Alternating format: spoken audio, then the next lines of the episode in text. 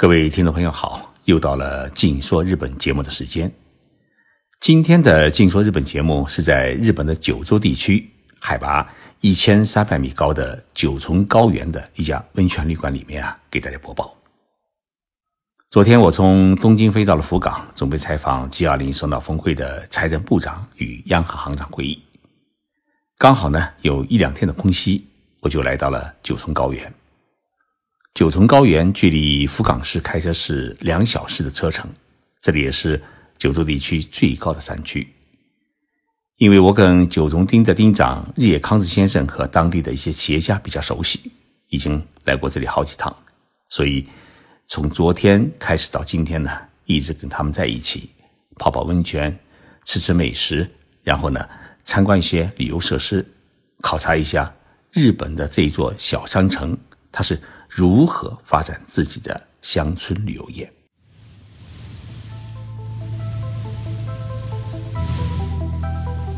任你波涛汹涌，我自静静到来。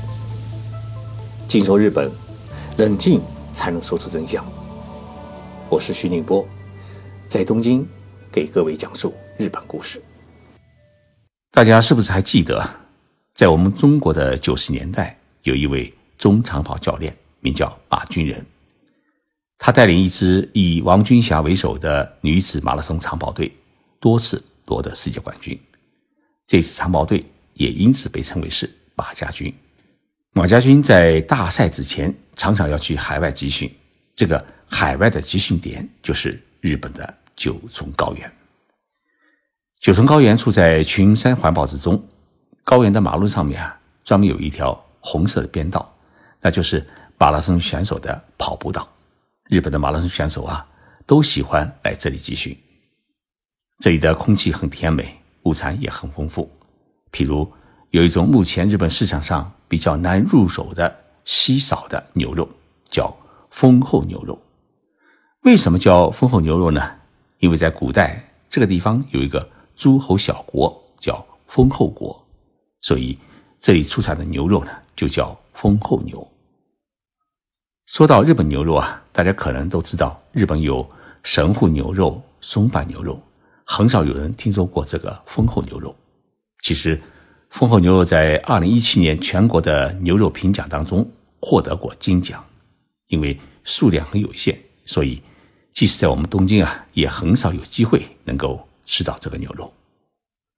昨天晚上，我入住的温泉旅馆里面，老板呢专门给我准备了这丰厚牛肉。拿到火炉的铁板上面去烤啊，脂肪与肉的分布啊是极为均匀，肉质也很细腻，日后就化。所以吃好的牛肉啊，你就不会遇到牵牙缝或者嚼不烂的事情。除了牛肉，这地方牛奶也很好，所以乳制品是九重高原的一大特色。像牛奶啊、酸奶，还有牛奶冰激凌，不仅新鲜，还奶味十足。味道是相当的棒。除了这些之外呢，这里还生产稻米。我今天去他们的农产品中心转了一圈，当地出产的玉光大米两公斤啊，只要一千日元，也就是六十块人民币，而且是在现场给你碾米。农产品销中心专门有一台碾米机，把稻谷倒进去，没几分钟啊，新鲜的大米就出来了，然后呢，给你密封包装。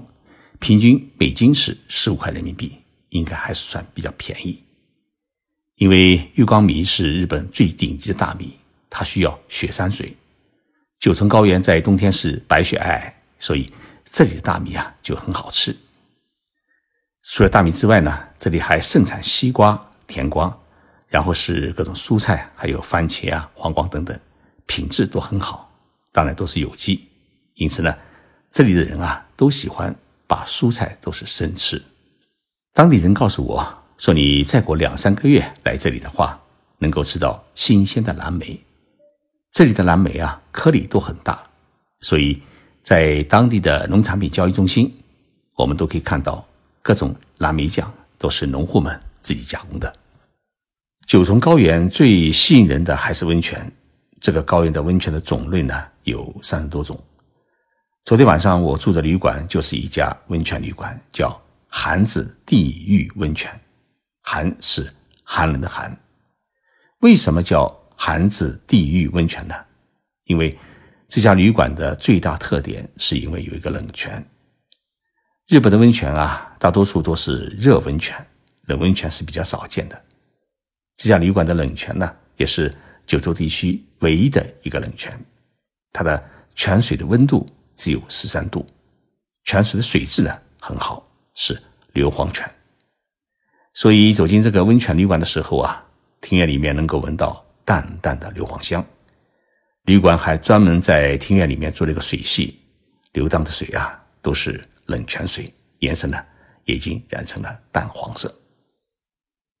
旅馆的老板名叫武石，武器的武，石头的石，今年呢三十出头，是这家旅馆的第四代的档主。他积极鼓励我啊去泡一次冷泉，说冷泉的最大特点是能够治疗关节疼、腰疼，还对各种皮肤病有疗效。女性泡了之后呢，皮肤会很光滑。毕竟水温啊只有十三度，所以我是犹豫了好久，最后在大家的鼓励之下跳进了这个冷泉。冷泉的水啊是直接从地下冒出来的，清洁透明，每天的水量呢大概有两千多立方米。其实很遗憾，这么好的冷泉水啊都哗哗的流走了。冷泉池的颜色呈现出绿色。看上去呢，满地都是绿宝石。我跳进去之后呢，坚持了五分钟。刚开始感觉到是刺骨的冷，但是呢，后来还真感觉到不怎么冷了。所以跳出来之后呢，反而感觉到身体发热。我因此理解喜欢冬泳的勇士们，他们为什么能够在寒冷的冬天啊跳进冰冷的江河里面去游泳？因为下去之后啊，其实就不冷了。韩子地温泉这家旅馆呢，已经有一百七十年的历史。它的建筑呢是大正时代重建的木结构的两层房子，也有九十多年的历史。透过窗户啊看院子，是很有历史的时代感。旅馆啊不只是有冷泉，也有普通的温泉。不过这个普通的温泉水呢，是用冷泉水用最传统的方式加温的，就是用。木柴烧，烧到四十度左右时候啊，流入到浴室当中。所以呢，在九州地区，能够在一家温泉旅馆里面同时泡到冷泉和热泉，只有在这家旅馆里面。九重町是一个只有一万多人口的山城，不过在日本登山爱好者的眼里面，这里是圣地，因为日本有个说法，说登山是要从。九重连山出发，再回到九重连山。那么这话什么意思呢？就是说，你不管是去攀登富士山，还是珠穆朗玛峰，都应该先从攀登九重连山开始。等你从珠穆朗玛峰下来以后啊，你应该到九重连山来报一个到，或者说是还愿，因为九重连山居住着日本的山神。九重连山呢，指的是九重高原周边一座连绵的群山。最高峰呢是海拔一千八百米，现在这个季节啊，正是登山的好时机。因为从山顶到山腰，不是白色，也不是绿色，而是粉红的一片。为什么会有这么漂亮的粉红色呢？因为都是满山遍野盛开的杜鹃花。我今天拿了四百的长镜头，远远的拍了几张山顶照片，发现粉红的山顶与蔚蓝天空和白云啊，是相互映照。构成了一幅绝美的大自然的风景照。日本的登山历史已经有几百年，许多人呢把登山看作是一种修行。直到现在，日本人依然相信日本有山神，而高山必有灵性。攀登九重连山有两个登山口，翻过山顶就能看到一个山中的小平原，而在这深山老林里面啊，有一座。千年古寺和温泉旅馆，古寺叫观音院，而相邻的温泉旅馆呢叫法华院。这座寺院的当家和尚也是温泉旅馆的主人，名叫弘藏月久。红是宏大的宏，藏是西藏的藏。今年呢五十多岁，已经是第二十六代的当主。我以前在节目当中啊介绍过他和他的夫人，红丈夫人名叫美代子，是一个很漂亮的女人，尤其是皮肤啊特别的白净细腻，看上去只有三十多岁。一问年龄啊，才知道今年已经是四十七岁。他开玩笑说啊，全是每天靠泡温泉得来的功劳。我很好奇，这么漂亮的女人为什么会嫁到深山老林里面来守护这么一个温泉旅馆呢？美代子笑着说啊。自己年轻的时候啊，是学美术的，是美术大学雕塑系的学生，所以特别喜欢高山的色彩。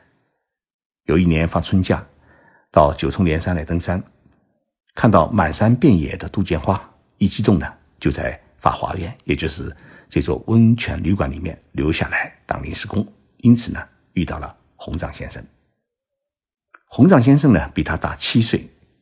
我问他为什么会喜欢上红藏先生。他说他身体是特别的强壮，而且性格也十分的随和，是一个很有男人味道的男人。红藏先生毕业于日本体育大学，他是打橄榄球出身的。美代子在大学毕业的第二天就嫁给了红藏先生，两人就在这个深山老林里面啊，继承了祖辈传下来的这份家业，默默经营这家温泉旅馆和寺院已经几十年。一方面呢，是为了守护家业，更为重要的是为登山者们提供一个家园。因为当登山者们爬了三个或者四个小时的山，越过高峰之后啊，可以在这个温泉旅馆里面歇一歇，泡一次温泉，吃一碗热乎乎的拉面，还可以过夜。最关键的是，可以在这观音院里面啊拜一拜观音菩萨，就如同拜山神一般。今天啊，我也翻过高山，来到了这座深山旅馆，发现汇聚在这里的登山者有两百多人，来自日本全国各地。据悉，一年来九重连山登山的人啊，有五十万人之多。九重高原啊，也成了日本甚至全世界登山者的天堂。我问了洪藏先生，有没有中国人来这里登山？他说啊，去年一年。到达他们旅馆的中国人只有四个人。我想，我们听众朋友当中啊，也一定有许多登山爱好者。到了今年秋天，枫叶红的时候啊，我来组织一下，以我们喜马拉雅徐静波私密圈的密友们为中心，来组建一个登山访日团，到九重连山啊来爬石山。到时，请大家关注目的的信息。我在九重高原思考了一个问题，那就是。农村山区发展旅游业，如果盲目的去建设现代化的旅游设施，甚至靠引进各种酒吧来凑热闹，那注定是没有特色，也无法长久。